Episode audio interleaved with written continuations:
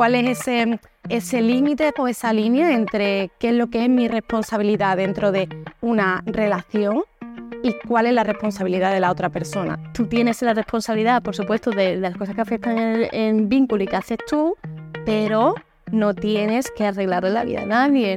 Me olvido de mí misma cuando, por complacer o evitar conflictos, no comunico mis necesidades.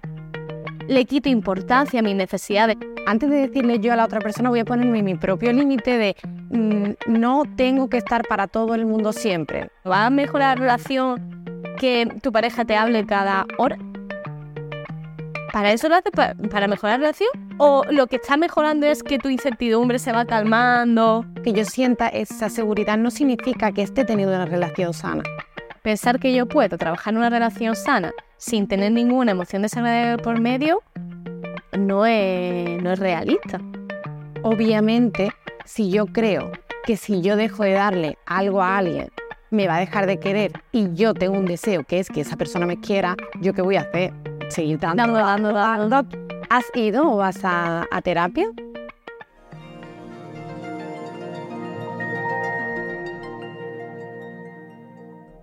Bienvenidas y bienvenidos a La Psicomaleta. Mi nombre es Paula Aurel, soy psicóloga y hoy tengo el placer de estar acompañada de una compi de psicología y ella es Desiree Llamas. Hola Desiree, ¿cómo estás? Hola Paula, encantadísima de estar aquí contigo, de poder tener esta charla, de acompañarte en este proyecto. Sí, felicísima. Es un placer tenerte a ti aquí y, también que podamos empezar este espacio hablando de un tema tan interesante y tan crucial como es las relaciones y, bueno, más en concreto las relaciones sanas, ¿no? Que es eso que tanto se habla y, que es muy difícil a veces conseguir. Total. Eh, es un término, eh, relaciones sanas, ¿no? Que está en auge, eh, sobre todo ahora con todo el movimiento de redes sociales, de la salud mental pero que todavía parece que no encontramos como las claves, ¿no? Para, bueno, ¿qué, hacemos? ¿Qué es una relación sana? Eh, ¿Cómo podemos llegar a una relación sana? Y yo creo que al final la gente demanda o demandamos saber esto porque las relaciones son súper importantes para nuestra salud mental. Claro, porque es mm, tener muchas ganas de algo, pero no saber cómo crearlo, es al final impotencia, ¿no? Entonces, eh, ¿cómo describirías tú un poquito por encima, ¿no? Para, para hacerlo de forma introductoria qué es o cómo es una relación sana. Cierto. Em, pues permíteme decirte que yo tengo como dos pequeños conceptos, dos pequeñas aclaraciones. La primera, relación sana en términos de relación con una persona que tengo, eh, que comparto espacio en el trabajo, ¿no? Como personas que no tengo una relación estrecha o íntima, sería una relación igualitaria en la que se mantiene el respeto. Que ni más. Pero claro, cuando ya hablamos de relaciones sanas que implican un vínculo, una intimidad, como relaciones de amistad, de familia, de pareja, sexoafectiva, ahí estamos hablando de una relación sana que implica más cosas aparte del respeto. ¿Verdad que el respeto lo engloba todo, ¿no? Pero tiene que ser una relación respetuosa, por supuesto igualitaria, si no, no, tiene sentido eh, eh, incluir el respeto, pero también en la que se cumpla eh, otros estándares, como puede ser, pues comunicamos, tenemos acuerdos, somos empáticos, eh, podemos límites cuando no nos sentimos a gusto. Es decir, en una relación sana se dan acuerdos, es una, es una dinámica de acuerdos constante que se da a través de la, de la comunicación cuya base es el respeto. Eso quizás no, no, nos pasa con relaciones que no en las que no tenemos intimidad, ¿no? Como es con la, con la vecina. A lo mejor con la vecina no está el acuerdo de, eh, pues oye, no me has llamado hoy, me gustaría que me llamara más a menudo. Pues, a lo mejor eso no pasa, ¿no? Si yo no tengo una relación íntima. Si Goyi es mi amistad, pues entonces ya sí que tengo que establecer unos acuerdos para establecer el vínculo de una forma estrecha, sana, respetuosa. No sé si... Claro, sí, sí, o sea, se complica cuanto más estrecha es eh, la relación y más intimidad estamos poniendo, ¿no? Al final lo estamos jugando mucho más y y hay un vínculo más emocional que tiene más riesgo y más continuidad. Entonces ahí está lo complicado, el tener relaciones sanas o, poder crear relaciones sanas cuanto eh, más eh, íntimo es el vínculo con la persona. Exacto, y, creo que has dicho algo que me parece fascinante, que es la palabra, la palabra riesgo, ¿no? Porque al final la responsabilidad afectiva es tener en cuenta em, que mis acciones pueden tener un peso, tienen una consecuencia en las emociones de los demás. Entonces, claro, Cuanto más estrecho es el vínculo, más intensas son las emociones que se comparten en ese vínculo y por tanto las consecuencias pueden ser mucho más graves. A lo mejor lo que yo haga en mi vida o decida eh, sobre la vecina del quinto, volvemos a Goyi, que, que bueno, que veo una vez al mes, no impacta tanto que lo que yo decida hacer en una relación íntima con una pareja con la que llevo dos años y medio, por ejemplo, ¿no? Con una amistad de siete años. Y además, esto de la responsabilidad afectiva es algo que se confunde en lo que tú has comentado. Una cosa es tener en cuenta la emoción de la otra persona o cómo puede repercutir mis actos hacia la otra persona a la que me estoy vinculando.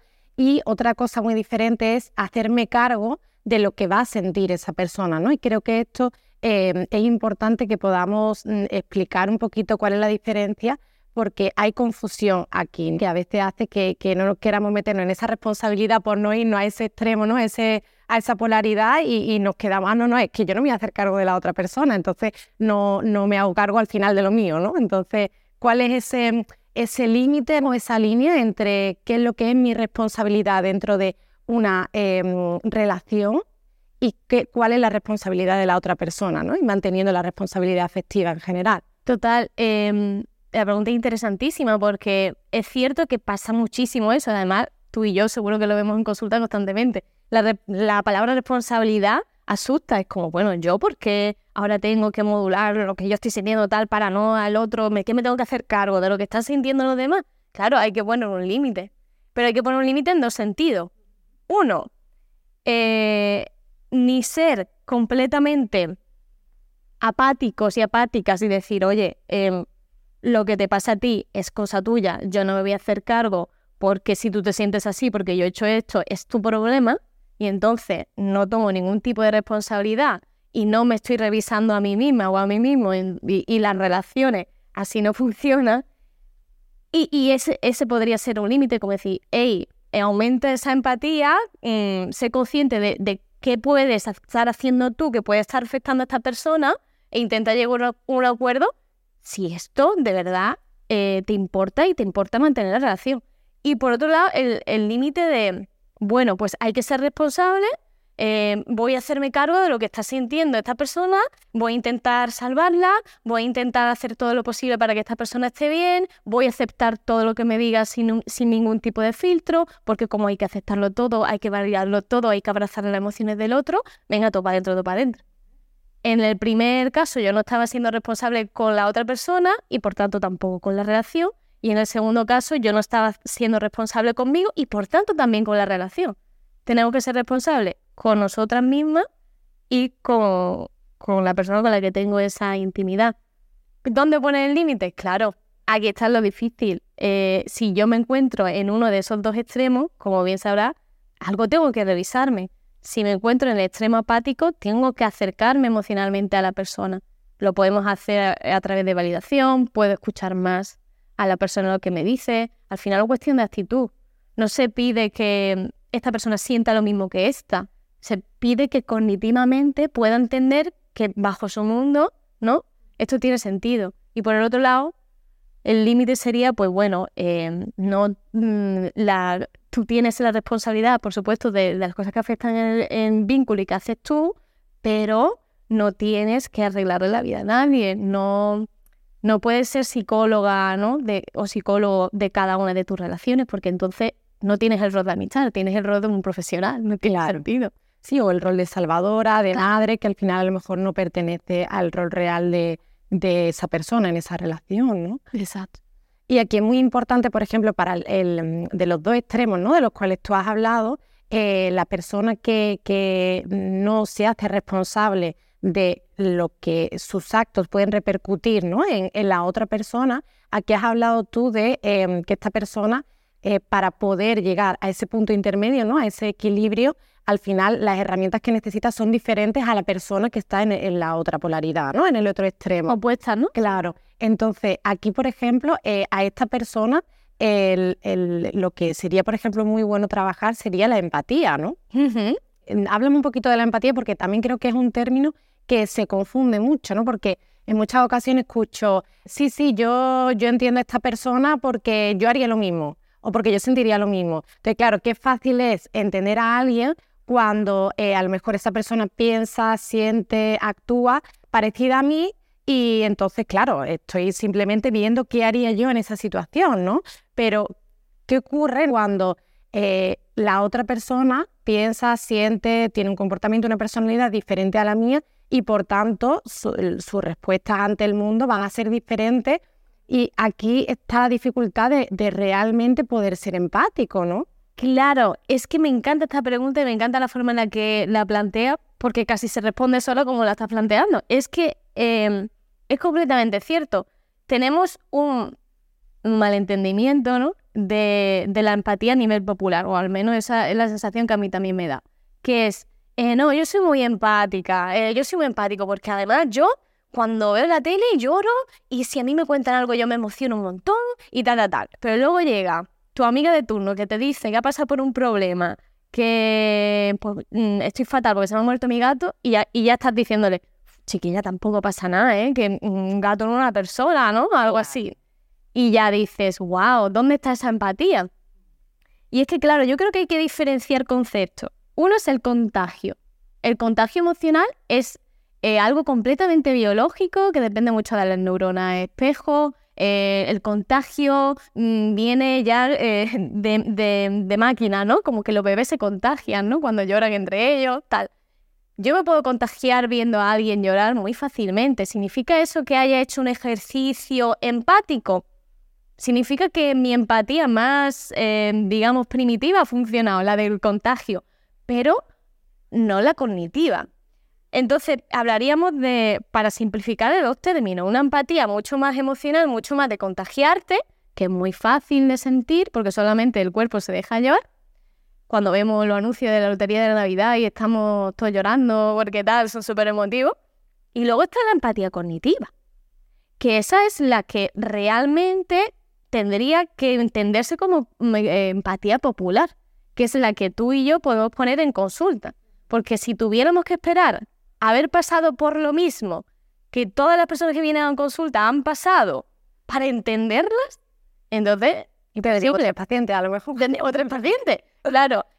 ¿Cuál es el ejercicio que tenemos que hacer a nivel cognitivo? No es, pues te entiendo porque si yo pasara lo mismo que tú, me sentiría igual que tú, te entiendo. No, ese error. Ahí te falta ponerte en, los zapatos de la otra persona.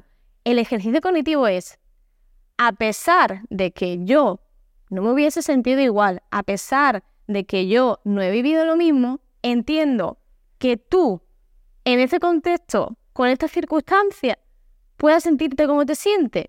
Y esto no es molesto ni grave para mí ni nada. Entonces, claro, me parece lícito. Mm. ¿Por qué no me iba a parecer lícito? ¿Por qué iba a cuestionar que una persona bajo X circunstancias pueda sentirse de una manera determinada? ¿no? ¿Por, qué, eso mm, yo lo tomaría como erróneo?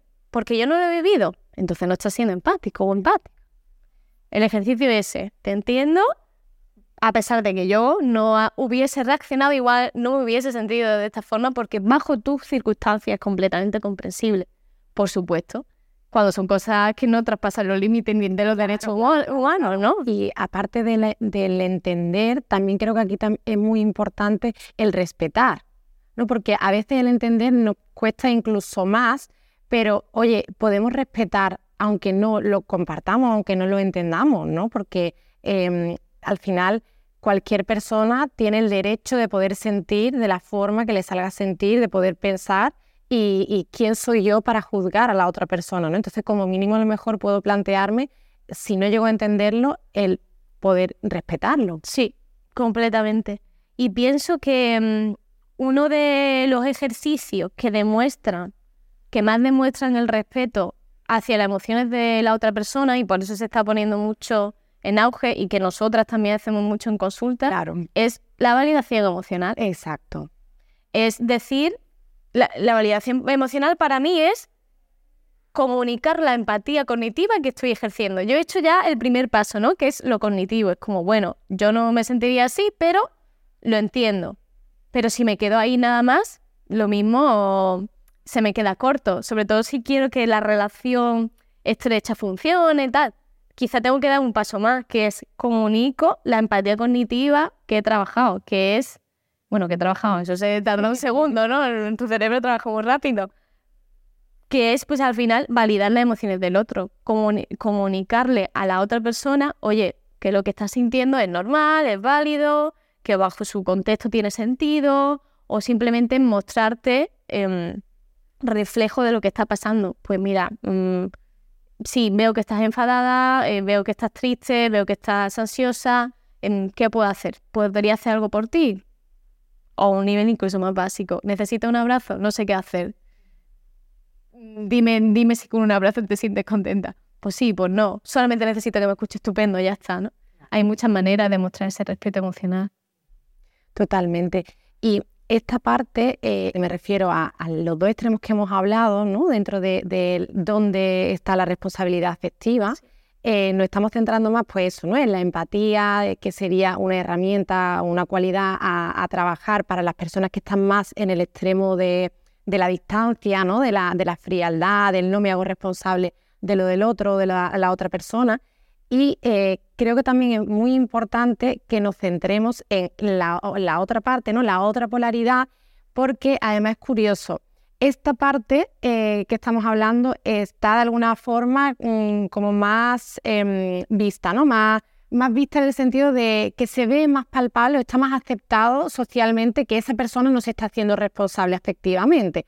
Pero hay más confusión cuando la persona está en la otra polaridad de em, em, me estoy haciendo cargo de más, de más de lo que me corresponde y por tanto sí, estoy ejerciendo una responsabilidad afectiva, pero eh, como me estoy pasando del límite, al final tampoco estoy teniendo o llegando a tener una relación sana, porque no es una relación equilibrada, ¿no? Entonces, está mejor visto, por así decirlo, o cuesta más em, ver eh, la dificultad ¿no? que conlleva eh, cuando una persona está en ese cuidado excesivo, lo que hemos hablado, ¿no? Pues ese rol de salvadora, ese rol de, madre, de, cuidadora. Mm, estas personas, ¿cómo pueden, por así decirlo, identificar que están en ese rol de invasión ¿no? hacia la otra persona y, qué pueden eh, hacer para irse también ¿no? más hacia, hacia ese punto de equilibrio, que el punto de equilibrio al final es la salud? E, efectivamente. Pues, eh, y además esto es súper importante porque lo vemos concreta mucho en consulta también, es, viene la persona, se siente y dice, tío, pero si yo hago todo, yo lo doy todo, sí, sí, sí. Si yo estoy, mira, te juro que yo estoy siempre pendiente, que tal, que lo otro, que no sé cuánto, y esto no funciona, ¿no? ¿Qué está pasando?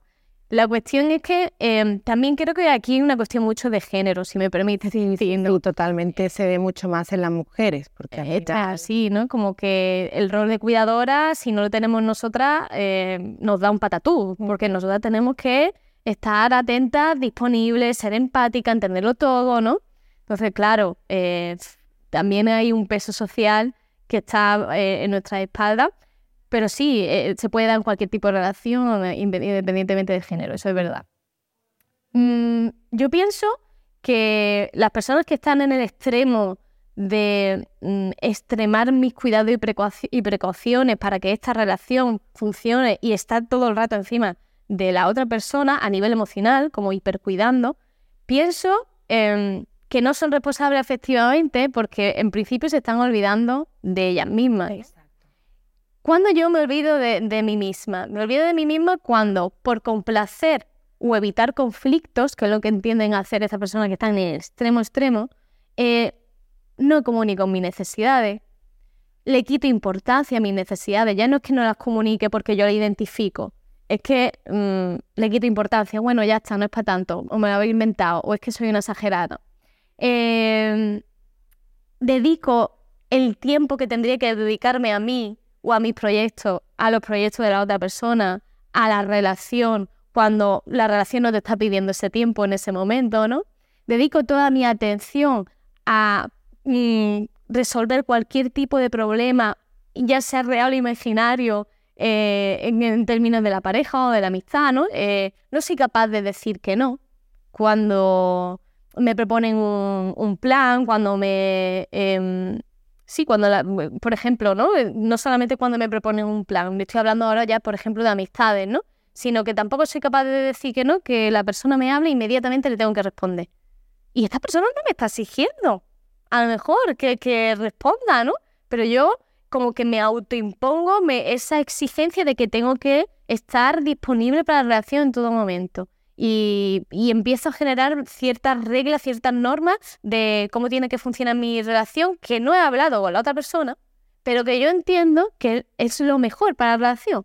Pues esas normas son, pues estar siempre disponible, decirte a dónde voy siempre, em, dejarte tranquilo ante cualquier tipo de problema. Si tú tienes un problema, estar yo ahí la primera, ya sea de noche, día, tarde, y esto también pasa mucho con la amistad, ¿no? Esa hiperdisponibilidad, esa hiperentrega emocional, eh, cuando alguien tiene un problema, estoy yo ahí independientemente de cómo yo me esté sintiendo. Porque a veces nuestras relaciones íntimas nos necesitan a nivel emocional, pero a lo mejor yo no todas las veces puedo estar disponible, porque no me encuentro bien, porque simplemente porque estoy en el trabajo y tengo que atender algo antes y tengo que saber poner límites que no son hirientes, por supuesto. Decir, bueno, eh, cariño, en este momento no puedo, lo hablamos de verdad un poquito más tarde. O mm, me interesa muchísimo lo que me vas a contar, pero ahora mismo estoy muy sensible y quizás lo podemos dejar para otro momento. Lo puedes decir así, lo puedes decir con otro lenguaje un poco más de calle. Pero la cuestión es que estas personas que están en ese extremo, de todo eso se olvidan, ¿no?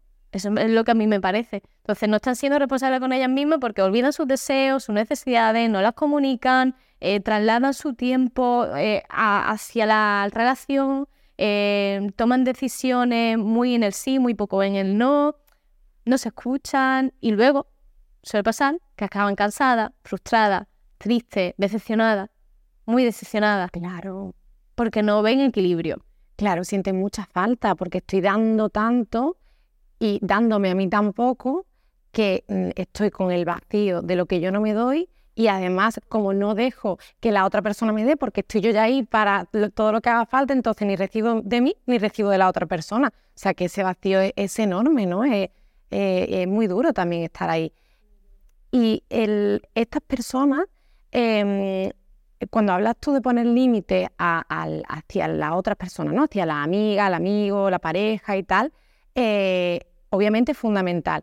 Y aquí, para que se pueda poner límite a la otra persona, yo creo que lo primero es ponerse límite ellas a sí mismas, ¿no? Es de, no, antes de decirle yo a la otra persona, voy a ponerme mi propio límite de mm, no tengo que estar para todo el mundo siempre, ¿no? Por ejemplo, ¿no? O no tengo que ser la novia perfecta o la amiga más mm, que está siempre en todos los planes, ¿no? Y, y total, y hay una cosa que yo digo también mucho en consulta, es como, no tienes que ser buena. Hombre, claro, porque es que lo que hay detrás de todo esto es eh, tengo que ser buena y hago todo esto para poder mantener este rol, esta etiqueta que, que, al final es la que me da seguridad, ¿no? Porque, oye, ¿qué pasa? Es que si mm, digo que no un plan, entonces ya no soy buena, por tanto soy mala y ojito, porque lo que se te coge en la, en la barriguita... Claro, es, como, bueno, lo que yo soy, lo que siempre he sido, que yo siempre he estado disponible para todo el mundo, siempre he contestado a mis amigos, siempre he estado tal, eh, ahora le voy a decir que no. Tío, si a mí no me cuesta nada. Y así yo ya me quito la ansiedad, ¿no? Que estoy sintiendo. Y ya eh, yo me siento mejor porque he contestado, pero en realidad otra vez me falta el respeto a mí. Claro. ¿No? Y es como, mm, creo que tu amiga, tu pareja puede esperar cinco minutos, un día, tres horas, siete, para que le contestes si siempre pues tiene una, una conversación coherente detrás de eso, ¿no? pero claro, nos cuesta muchísimo porque afecta directamente a la identidad que yo he ido construyendo durante todas mis relaciones. Claro. Eh, ponernos límites a nosotras mismas cuando estamos en este rol. Eh, como sabes, tengo un libro en el que hablo de esto y hay un apartado que pongo justo antes de poner límites, que es manejar expectativas. Y me, parece, me parecía muy interesante ponerlo antes porque em, cuando ponemos límites hay, hay una cosa que hacer antes que es saber, saber si tus expectativas están bien reguladas o no. Es decir, echarle un vistazo a lo que esperas. Porque imagínate las expectativas, ¿no? De esta señora o, esta, o este señor que está en este extremo de dar, de dar, de dar. La expectativa quizá que tiene de, la otra persona es que me dé igual, ¿no? Que yo, que me dé igual de la misma manera en la que yo estoy dando, ¿no? Entonces, si yo tengo esta expectativa y luego voy a poner límites, le voy a poner límites o a, voy a establecer necesidades muy altas a la pareja. Es como, quiero que me respondas todo el tiempo. Quiero que me digas eh, lo maravilloso que soy todo el tiempo. Quiero que me comuniques y me cuentes cosas y que me cuides emocionalmente como yo te cuido. Ya. Pero estás poniendo límites o, estableciendo necesidades a través de unas expectativas que no están reguladas. Entonces estas personas tienen que regular la, de los dos extremos, ¿no? Sus expectativas antes. ¿Lo que yo estoy pidiendo tiene sentido? O, de dónde viene, o para qué estoy pidiendo esto, para calmarme yo, para mejorar la relación, porque va a mejorar la relación en este caso que tú recibas mensajes eh, de la, misma frecuencia en la que tú lo haces con tu pareja, por ejemplo, va a mejorar la relación que tu pareja te hable cada hora. ¿Para eso lo haces? ¿Para mejorar la relación? O lo que está mejorando es que tu incertidumbre se va calmando, que tu ansiedad es más pequeña. Claro.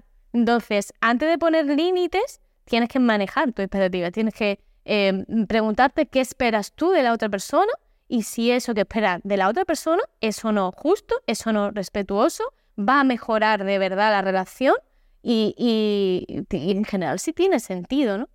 Muchas veces es muy difícil hacerse esas preguntas sola ahí es donde entra mm, la terapia como clave o las conversaciones con personas que, puedan darte otro punto de vista. Oye, mm, lo hablo esto con mi amiga, con alguien que yo tengo confianza, que sé que me va a decir, que no me va a complacer, ¿no? Que no es otra persona en este extremo, ¿no? Sino que es capaz de decirme mis luces y sombras. Hablo con esa persona, oye, yo espero de mi pareja esto, esto, esto, de mi amistad, esto, esto, esto. ¿Tú cómo lo ves? Estoy demandando mucho, estoy demandando poco. Eso podría ser una clave, ¿no?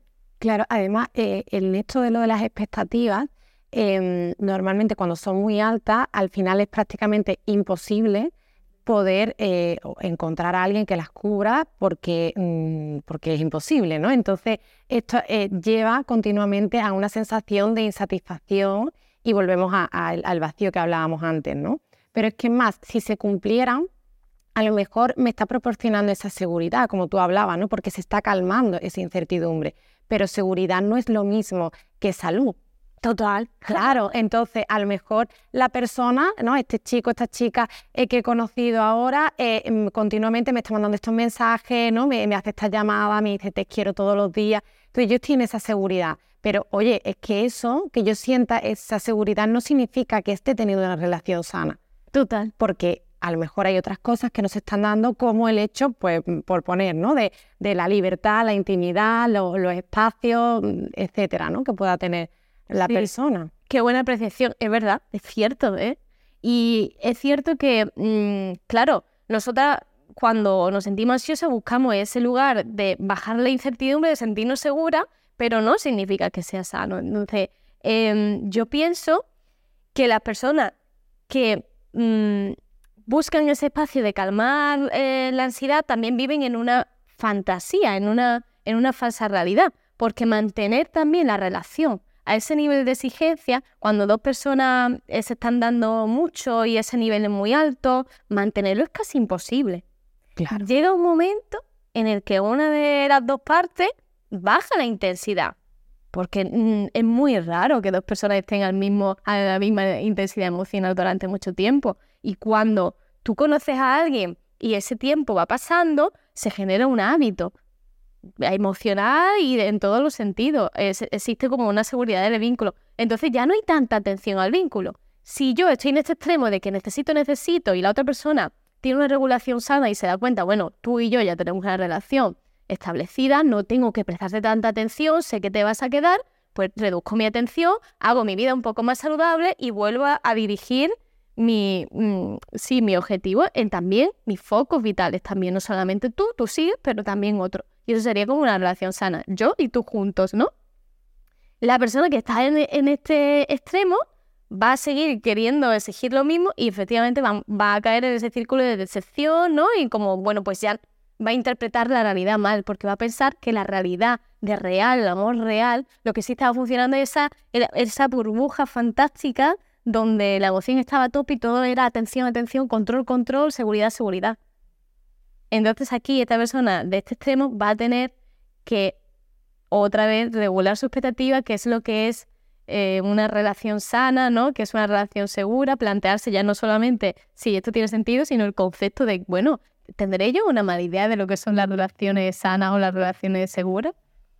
Y, y, estas personas de las que estamos hablando, ¿no? En esta parte, em, ¿cómo poco a poco pueden ir acercándose a este equilibrio, ¿no? al equilibrio de no demandar tanto o, sostener que la otra persona a lo mejor no me tiene que dar tanto eh, y aún así pues me quiere, ¿no? O aún así la relación es válida, eh, no tengo yo que dar tanto para poder eh, sentir que esto está funcionando, o sea que a lo mejor puedo dar un poquito menos y aún así esto está funcionando. Es más, a lo mejor dando un poquito menos me acerco más a ese equilibrio del que hablamos y por tanto a la relación sana. ¿Qué, hay ahí ¿no? que puedan hacer las personas? Pues em, directamente intentarlo. claro, es como... Lo primero, ¿no? Es querer y después ya intentar. Exactamente. Porque, em, como tú decías antes, estas personas no pueden comprobar que la relación sigue funcionando porque, como tienen miedo, si yo dejo de hacer esto, esto se va a acabar. Esa es la fantasía en la que eh, está construida esa creencia. Si yo dejo de comportarme así, tan intensamente, tan cuidadora, tan salvadora, ¿esto se va a acabar? Em, nunca lo comprueban, nunca comprueban de que si reducen, si reducen marcha, si van más lentitos, si dejan más espacio, si se dedican a ellas mismas, se podrían dar cuenta, y, ellos mismos también, ¿no? Se podrían dar cuenta de que mm, la relación se sigue manteniendo. Pero como yo tengo el miedo a soltar, a dejar de, comportarme salvadora, eh, de lo que en mi cabeza tengo la idea de lo que es ser buena, ser buena pareja, ser buena amiga, ser buena hija, como yo no suelto, no soy capaz de ver que la relación se mantiene igual o incluso mejor. Entonces, tenemos que poner a esta persona en la situación de soltar. Claro, ahí está lo difícil. ¿Qué hace falta para que una persona suelte? Regulación emocional. Saber regular la ansiedad o la culpa que le va a generar no estar hiperfocus en una relación, hiperpendiente en una relación. Entonces, la clave uno, decidirlo, ¿no? Darte cuenta de que tu expectativa está, ta, ta. Eh, ya, ya, vemos que eso lo puedes hacer en terapia, con una conversación con personas que entiendas que son honestas contigo. La clave dos, intentarlo pero teniendo en cuenta que intentarlo no es un camino de rosa, intentarlo... es todo lo contrario. claro, en el principio sobre todo va a suponer una regulación emocional y un trabajo contigo misma fuerte. Claro, que es voy a vivir toda esa ansiedad que he estado evitando todo este tiempo o todos estos años de relaciones. Mm, y esto también pasa en las relaciones con, por ejemplo, madre e hija. No, es que yo mucho. no puedo dejar a mi madre. Es que si mi madre me dice qué tal, es que la voy a dejar sola es que mi madre me ha pedido esto y yo tal. Y ves como que parece que la dependiente de la madre es ella, en realidad, porque no es capaz de soltar y decir, oye, tu madre te va a seguir queriendo o te debería seguir queriendo y mostrarte ese afecto independientemente de si tú estás disponible una tarde para ella o no, ¿no? En, ciertos casos. Entonces, soltar supone una regulación emocional que, que tiene que ver con trabajar las emociones desagradables entender que están ahí avisándote de un miedo que es fantasioso, pero que se van a ir, y encontrar estrategias que sean más efectivas para esa persona para, pues bueno, vivir esa emoción desagradable de la forma más liviana posible, pero vivirla se tiene que vivir. Pensar que yo puedo trabajar en una relación sana sin tener ninguna emoción desagradable por medio no es, no es realista. Claro. Sí, sí, además eh, es muy importante que haya, haya, señalado esto, ¿no? Que para crecer al final eh, hay muchos momentos donde tenemos que pasar por un malestar. La diferencia es que, por ejemplo, el malestar del crecimiento es algo que es temporal y que te lleva a, un avance, ¿no? Te lleva al final a, una mejora, a mayor bienestar, mientras que el otro tipo de malestar que sentimos cuando esa persona no me está escribiendo y aún así yo estoy llamando y todo este tema, es un malestar que alimenta que mañana tengas más malestar todavía, ¿sabes?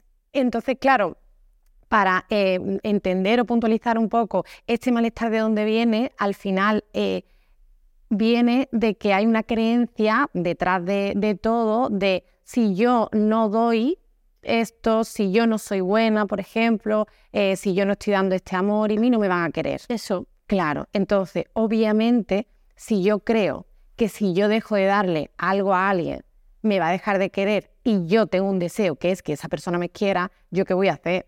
seguir dando, dando, dando, dando, dando quiéreme, quiéreme por todos lados, ¿no? Claro, por tanto, ahora si yo dejo de dar, mi creencia me está diciendo no te va a querer, no te va a querer, por eso aparece esta ansiedad. Sí. ¿Qué ocurre? Que como esta creencia realmente es errónea, en algún momento se implantó, pero a día de hoy es errónea, aquí entra lo que tú has dicho. Eh, vamos a probar para experimentar que aunque deje de dar, me pueden seguir queriendo. Entonces este miedo empieza a disminuir y por tanto esta creencia al, cuestionarla y experimentarla hace que, podamos ser más libres en eso y eh, por tanto crear una relación más saludable, ¿no?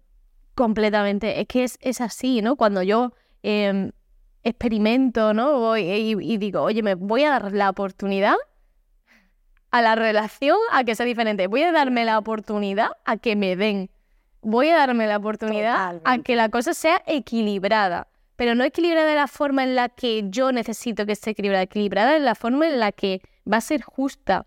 No es, no estoy pidiendo un hiperfocus de la otra persona, voy a pedir que todo, que, estemos los dos o las dos igual de relajados, ¿no? Entonces, em, hay una cosa que también me parece muy interesante porque cuando haces esto, es verdad que este malestar del que hablaba, ¿no? Es un malestar que luego te va a llevar a un crecimiento a nivel relacional, que es un malestar que tiene una ganancia muy potente, pero también tiene otra ganancia, que tú empieces a, a pues eso, a soltar la relación y a permitir que te den, que también puedes darte cuenta de lo que está pasando en la relación.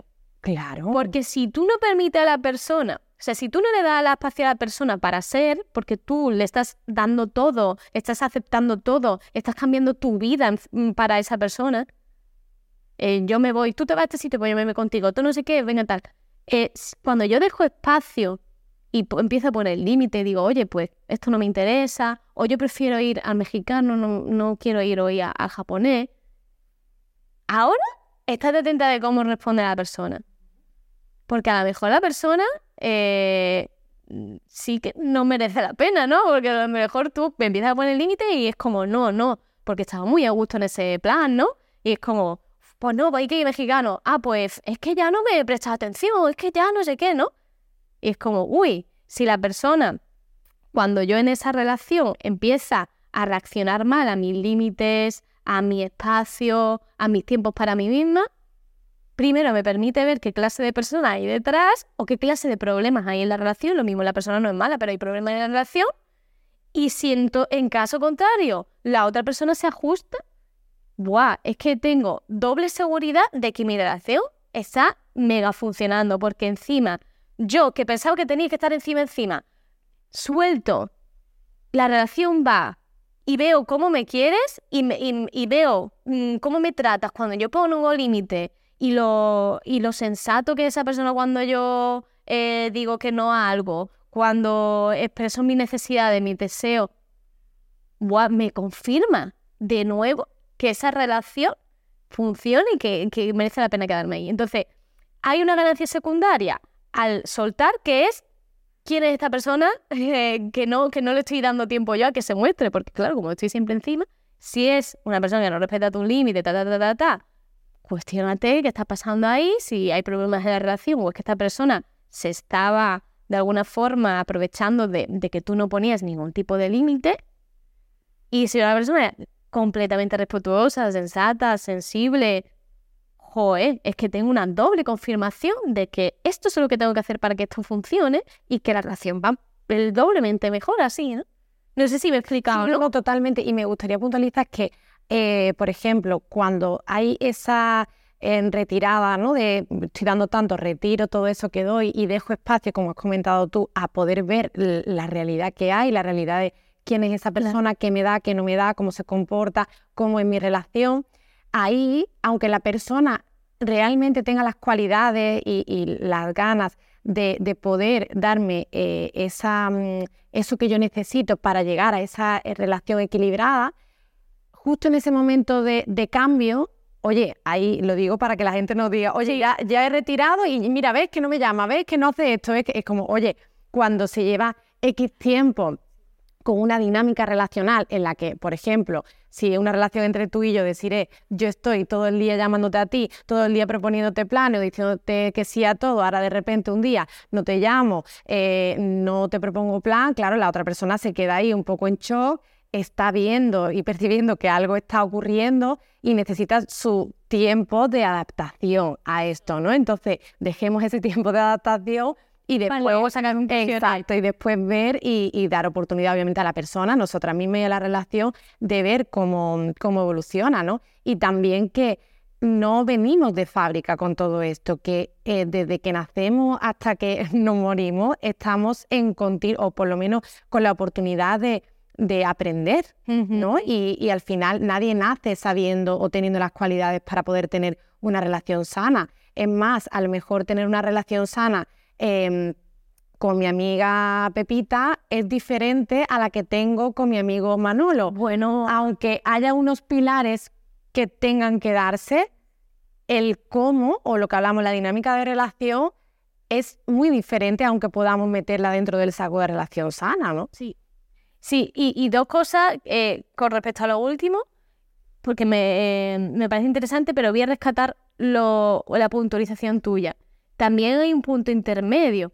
Ese, ese periodo de adaptación lo tenemos, claro, la expectativa la rebajamos, ¿no? La regulamos, no voy a esperar que la otra persona ya de repente reaccione y sea también un punto intermedio, que es que si con esa persona tengo la confianza suficiente, pueda decirle, mira, estoy pensando en hacer las cosas diferentes, me he dado cuenta, ¿no? De que muchas veces acabo agotada porque digo que sí a todo, tía, estoy hablando contigo, ¿no? Es que al final, eh, como pones a la persona un poquito en contexto, ¿no? Puedes decirle a la persona, oye, a partir de ahora, pues voy a intentar hacer las cosas diferentes. No tienes que decirle, voy a decirte que no, si me dicen.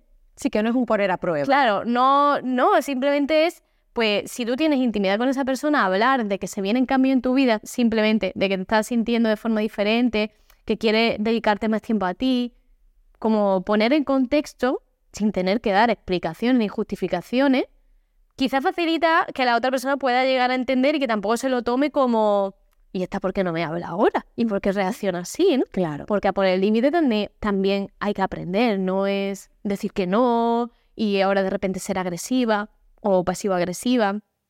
Entonces, en, en ese periodo de adaptación se puede hacer cosas para facilitarlo tanto a la persona como a, quien venga, ¿no? Y por otra parte, hablamos de, de que una relación sana puede ser muy diferente en función del tipo de relación. Una relación sana, por ejemplo, con mi madre o con mi padre puede ser muy diferente a la que tengo con mi pareja.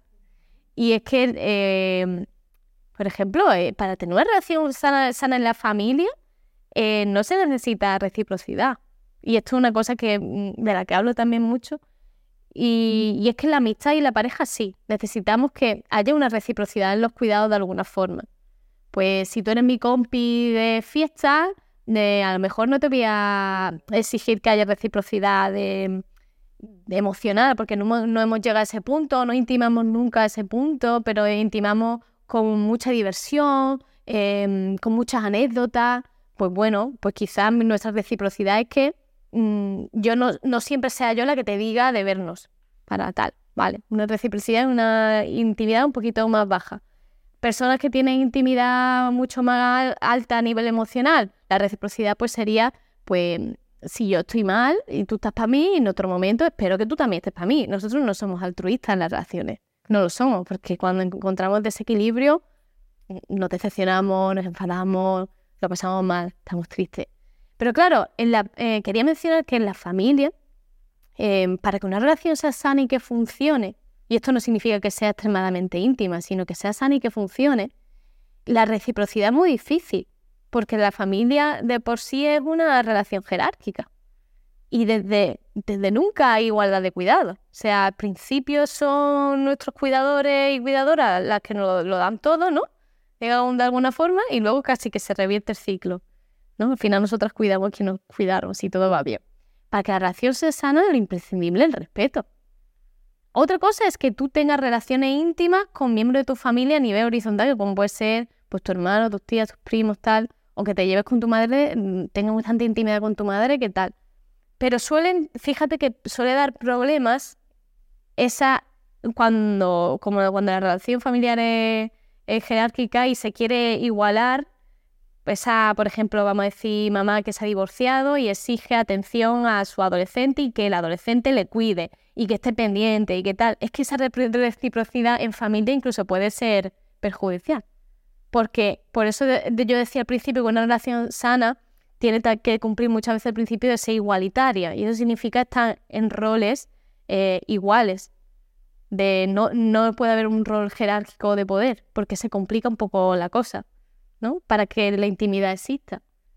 Pero bueno, quería, quería puntualizar eso, ¿no? Y, eh, es buenísimo porque lo que en una relación de amistad o de pareja eh, es, o, da pie a tener una relación sana es el tener una igualdad, una reciprocidad en lo que yo te doy, en lo que tú me das, en lo que compartimos, justo eso puede crear una relación insana si se da en las relaciones familiares, eh, eh, familiares y es fundamental señalarlo porque eh, es una de las cosas que más se da dentro de las relaciones insanas en las familias por esos cambios de roles, porque esa hija está cuidando a la madre y al final la hija está siendo más madre que la propia madre, ¿no? Y, y ahí al final se, se, se, hace mucho daño, ¿no? Se, se sufre mucho y, y, es muy bueno que lo haya señalado. Claro, porque lo, es, es, cierto, es que lo vemos mucho, tanto en hijo como en hija, ¿no? Como que decimos, Em, mi, es que mi madre, mi padre me exige todo el rato que esté disponible para él. Y el, rol se invierte, ¿no? El, rol cambia y, deja de, y deja de funcionar la relación, porque la relación funcionaba porque es jerárquica. Cuando tú, tu madre te ha cuidado siempre y de repente tú tienes que hacer el otro rol, las cosas se te, se te desvarían, ¿no? Totalmente. Y deciré, con todo esto que estamos hablando, eh, también hemos mencionado la comunicación, ¿no? ¿Cómo importante es la comunicación en todo esto? Claro, la comunicación para mí sería el medio fundamental para, es como si la responsabilidad afectiva es como una bolsita que hay que llevar siempre, la comunicación sería como el tren, ¿no? Sin el tren, pues no tenemos esa responsabilidad afectiva. O va a ser muy difícil cargar con esa bolsa tan pesada. Eh, la comunicación siempre es el medio por el cual yo expreso la empatía que estoy sintiendo, lo que necesito, el medio por el cual equilibro, equilibrio, ¿no? No sé cómo decirlo, equilibrio. El medio por el cual equilibro es eh, el medio a través del cual eh, soy capaz de darme cuenta, porque tú me lo dices, que lo que eh, yo estoy imaginando sobre mi relación no tiene mucho sentido, que mis expectativas no están bien reguladas. Por eso nosotras como psicólogas tal insistimos tanto en la comunicación y en que esta comunicación pueda ser pues asertiva, en la medida de lo posible, porque no somos máquinas ni siempre tendremos unos buenos días para hacer eso, mm, porque al final es el medio a través del cual yo me cuido y cuida a la otra persona. ¿Podremos, ¿Podemos empezar a tener relaciones sanas si empiezo a trabajar desde la comunicación? Pues seguro que sí. ¿Podemos empezar a tener relaciones sanas si empiezo a trabajar desde las creencias, mi, lo que yo necesito, regulación? Sí, pero en un momento voy a tener que transmitirlo. Claro. Empieza donde quiera. Preguntarlo. O preguntarlo, exactamente. Empieza donde quiera, pero al final vas a tener que, usar ese medio en la comunicación para hacerlo real, para hacerlo efectivo. Porque todavía no somos ni adivinos ni adivinas, entonces sin comunicación es eh, prácticamente imposible poder llegar a, a cualquier cosa que queramos. Totalmente. Entonces, un modo conclusión, por así decirlo. Para que se dé una relación sana, qué factores de todos los que hemos estado hablando eh, tú piensas y sabes, ¿no? Porque al final lo, ves diariamente, que son esenciales para poder llegar a tener una relación sana. Una comunicación, porque como es el medio, ¿no? Empieza por ahí, de lo, más asertiva posible, sin exigencia, lo intentamos, comunicación asertiva, poner en marcha la empatía, saber reconocer mis necesidades y deseos, ¿verdad? Saber regular expectativas. Yo diría eso. Y la más importante, regular emocionalmente. Porque todo esto me va a llevar a una, a una a un, digamos, a un englomerado de emociones, porque voy a hacer cosas nuevas. Claro, que como no haya regulación emocional. como yo no regule todo eso, esto no sale, ¿no? Entonces, regulación emocional, límite, expectativa, comunicación y saber reconocer, ¿no? Saber conocerte y saber qué necesitas, ¿no? En tus relaciones. Entonces, ¿se puede llegar a conseguir relaciones sanas o no se puede? Se puede, se puede. Es verdad que aparecen muchas cosas, ¿no? Pero en realidad em, todas se encadenan.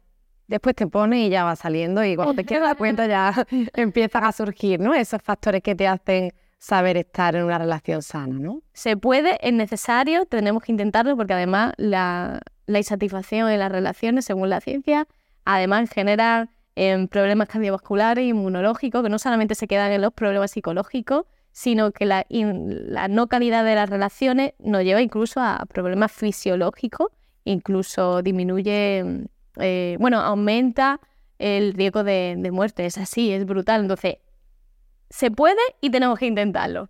Totalmente. Muy bien. Pues deciré, todavía no quiero acabar contigo, ¿vale?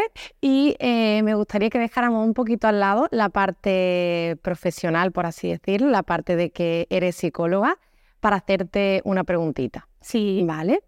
¿Has ido o vas a terapia? Sí, sí, sí. He ido eh, mi primera vez fue con 14, 15 años y, mm, y desde entonces ido varias veces. Sí, sí, a diferentes profesionales. La última vez que fui, fui el año pasado, que estuve como un año aprox. Y ahora estoy guay, pero vaya, no descarto volver a, iniciar otro proceso terapéutico porque ese proceso terapéutico terminó. Y, mm, y me ayudó muchísimo. ¿Y sabes con qué me ayudó muchísimo? Con, el tema familiar. o sea, mi familia eh, eh, está bien, es genial, ¿no? Lo que pasa es que yo no estaba siendo coherente, ¿no? Como estaba exigiendo cosas, pero luego no dejaba a la otra persona hacerlo. ¿No? Como, como que me quejo. Eh, Joder, pero ¿por qué? Imagínate, ¿no?